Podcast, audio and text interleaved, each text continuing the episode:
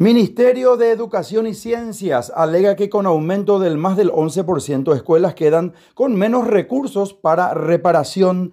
Vamos a hablar con el director general de Administración y Finanzas del Ministerio de Educación y Ciencias, Oscar Stark. ¿Qué tal, Oscar? ¿Cómo estás?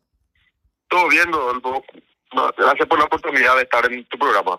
Muchísimas gracias a vos también por atender. Estamos aquí en Radio Primero de Marzo. En este programa Vamos por Más Paraguay y queremos saber qué dice un referente importante acerca de esta circunstancia que se le está otorgando el 11% de aumento en este momento a los docentes y en el primer semestre del año 2022 5% para llegar a la petición de ellos que es el 16%. ¿Qué decimos al respecto?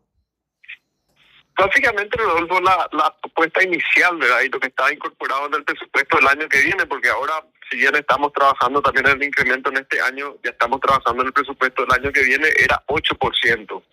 Después de sentarnos con los gremios, sentarnos con el Ministerio de Hacienda, a ver posibilidades para aumentar un poco más, se consiguió ese 3% adicional para llegar al 11% eh, de aumento y eso permite que todos los docentes lleguen al salario básico profesional de 3 millones de guaraníes. El salario básico profesional es un salario que se acordó en el año 2016, en septiembre del año 2016, y que empezó a implementarse a partir del año 2017, de llegar a un salario básico profesional por turno de cuatro horas, eh, que es, se estableció 3 millones de guaraníes, ¿verdad? a ver, discúlpame, para, para entender nomás, ir, ir, ir, ir, trazando una, una, información para la audiencia. Eh, la, la, la, cantidad de horas eh, son cuatro horas diarias lo, lo, lo, que tienen que trabajar los docentes para poder percibir una remuneración mensual de 3 millones de guaraníes.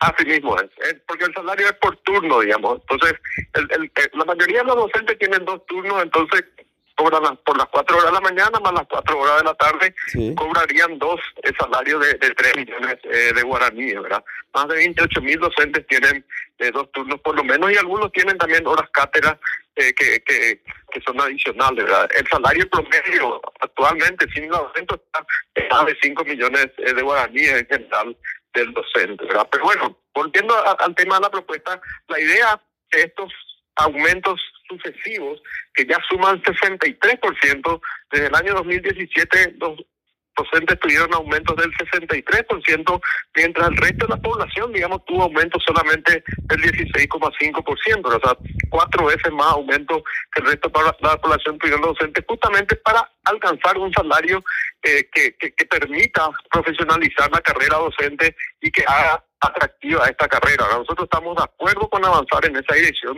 El problema es que actualmente tenemos eh, recursos limitados más que normalmente por el tema de la pandemia que requirió muchos recursos, sobre todo para salud este año. Entonces la propuesta es 11% ahora a partir de este mes.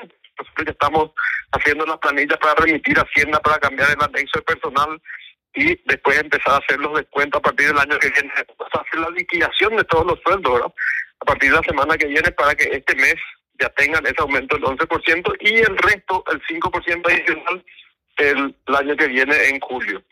Ya, vamos a decir también que hay un presupuesto que maneja el Ministerio de Educación y Ciencias que me imagino que no solamente es para rubro de docentes, sino que también para muchas eh, eh, y múltiples funciones que cumple el Ministerio de Educación y Ciencias. Y estoy viendo nomás este título y quiero repetir, así empezamos la entrevista, pero quiero repetir de nuevo. Ministerio de Educación y Ciencias alega que con aumento del 11% escuelas quedan con menos recursos para reparación y vamos a recordar que en el interior vemos el famoso mango bupe, ¿eh? que, están sentados los, alumnos bajo, bajo un mango ahí sin ninguna clase de, de, de confort para recibir aprendizaje, para, para, recibir educación a través de los docentes. Puede ser de repente una circunstancia que queden, así como dice este titular, con menos recursos la, las reparaciones de las aulas y los colegios por este aumento a los docentes, Oscar. Sí, sí, así mismo es, Rodolfo, porque los recursos son limitados. Entonces, cuando uno pone más recursos en salarios, en aumentos, obviamente de algún lado hay que sacar. Y entonces nosotros estamos sufriendo eso ya desde hace varios años. Como lo, el, salario docente aumentó mucho, muchísimo en los últimos tres, cuatro años, eso fue ocupando cada vez más espacio en el presupuesto del MEC y cada vez queda menos para reparar aulas, para comprar kits escolares, los, útiles para los alumnos, para hacer textos para los alumnos, para comprar el almuerzo escolar, para todas las, demás necesidades que tiene el, ministerio para brindar una educación a 1.500.000 eh, alumnos y alumnas que tiene nuestro ministerio. Ya, entiendo, entiendo. Y hoy día, ¿cómo se está planificando? ¿Cómo, ¿Cómo están en este momento las cosas? O sea, ¿ya hay una aceptación de parte de los docentes?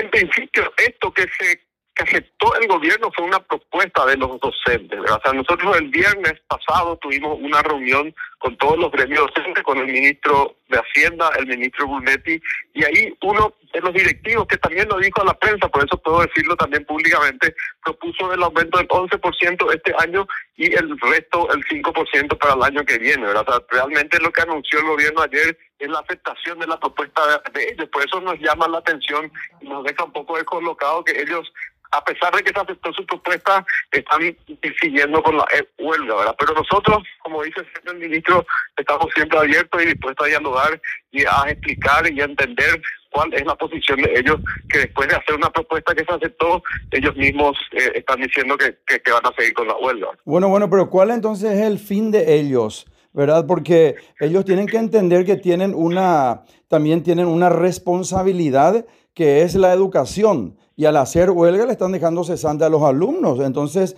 eh, una pregunta que se me ocurre que, que, solíamos ver en estas circunstancias, que las personas, los docentes, los profesionales que no van a enseñar, ellos de igual manera cobran o en la planilla se les descuenta porque no fueron a su trabajo.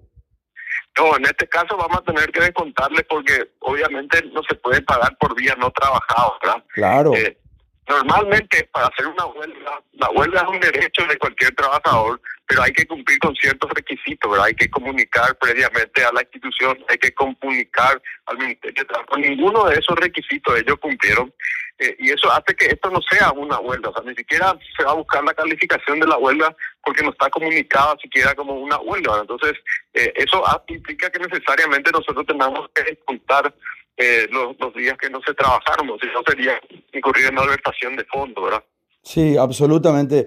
Y yo quiero tocar un tema muy, este, eh, eh, un eje principal dentro, dentro de esto que está ocurriendo. Los maestros, las maestras, los docentes, amén y además de enseñar, de, pasar sus conocimientos a los alumnos, también tienen que ser ejemplo con sus hechos, con sus actos.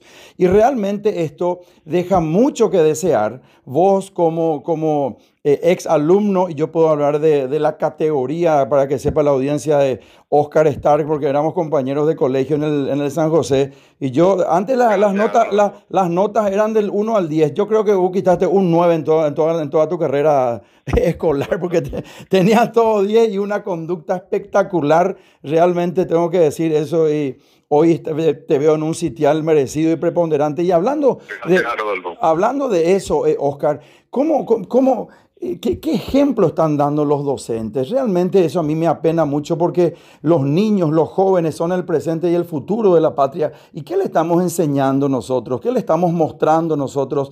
Porque mucho más que lo que ellos escuchan dentro de una clase, dentro de, de lo que pueden aprender para un examen, ellos están viendo qué hacen los maestros, qué hacen los profesores, qué hacen las profesoras. Y realmente este ejemplo para nada me parece constructivo. Sí, así mismo, son más de un millón quinientos mil alumnos los que están sufriendo eh, y que, no, no es una situación normal, digamos, que ya sufrieron dos años de, de, de asistencia además y, y, eh, y que ahora apenas cuando se empezó a recuperar la presencialidad de vuelta, entramos en este esta huelga y ya nos falta poco para terminar el año, ya viene el periodo de evaluaciones. Realmente, además de que ser un mal ejemplo que coincide contigo, ¿verdad? al final los docentes se convierten en referentes para las niñas. Eh, también hay un daño directo eh, que va a ser difícil de reparar a todos estos alumnos que están quedándose sin clases ya casi por dos semanas, ¿verdad? Así mismo, así mismo. Bueno, ¿y las clases presenciales eh, eh al 100% está previsto eso, Oscar?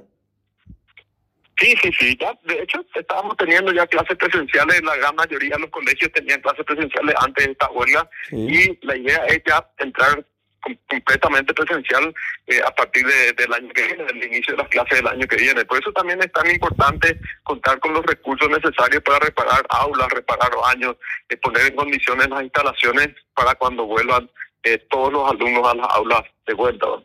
Oscar, te agradezco mucho por este tiempo, por esta entrevista y este programa. Te quiero comentar que escuchan no solamente todas las autoridades, sino que también escuchan los maestros y las maestras. Y quiero cerrar esta entrevista con un mensaje tuyo como ciudadano paraguayo, como padre y como, este, como una persona que quiere el bien para su patria. ¿Qué le decías a esos profesores? Que están todavía insistiendo a pesar de haber conseguido ya esta circunstancia positiva y todavía algunos de ellos por lo menos insisten en la huelga. ¿Qué le decís? Que el gobierno ya puso de su parte con un esfuerzo enorme para llegar al 11%, lo que implica más de 100 millones de dólares entre este año y el año que viene. Y que ellos pongan también de su parte para que cuanto antes, si es posible, el mismo lunes, los alumnos puedan volver a la clase, terminar este último tramo eh, de, clases que nos queda y a partir de ahí, el año que viene, vamos a implementar el resto del aumento del 5% el de julio. Que vuelvan a las clases, que es como un pedido como ciudadano, puedo decir, no tanto ya como un director del MEC, sino como ciudadanos que queremos que esto se termine, que vuelva a la normalidad y que los alumnos por lo menos aprovechen estas últimas semanas que tienen de clase en el año. Muchas gracias por tu tiempo, un gran abrazo y éxito siempre. Gracias a vos, Rodolfo, por la oportunidad Muchas gracias. Muchas gracias también. Conversamos con el director general de Administración y Finanzas del Ministerio de Educación y Ciencias, Oscar Stark. Radio, primero de marzo, 780 AM de la mega cadena de comunicación. Vamos por más Paraguay.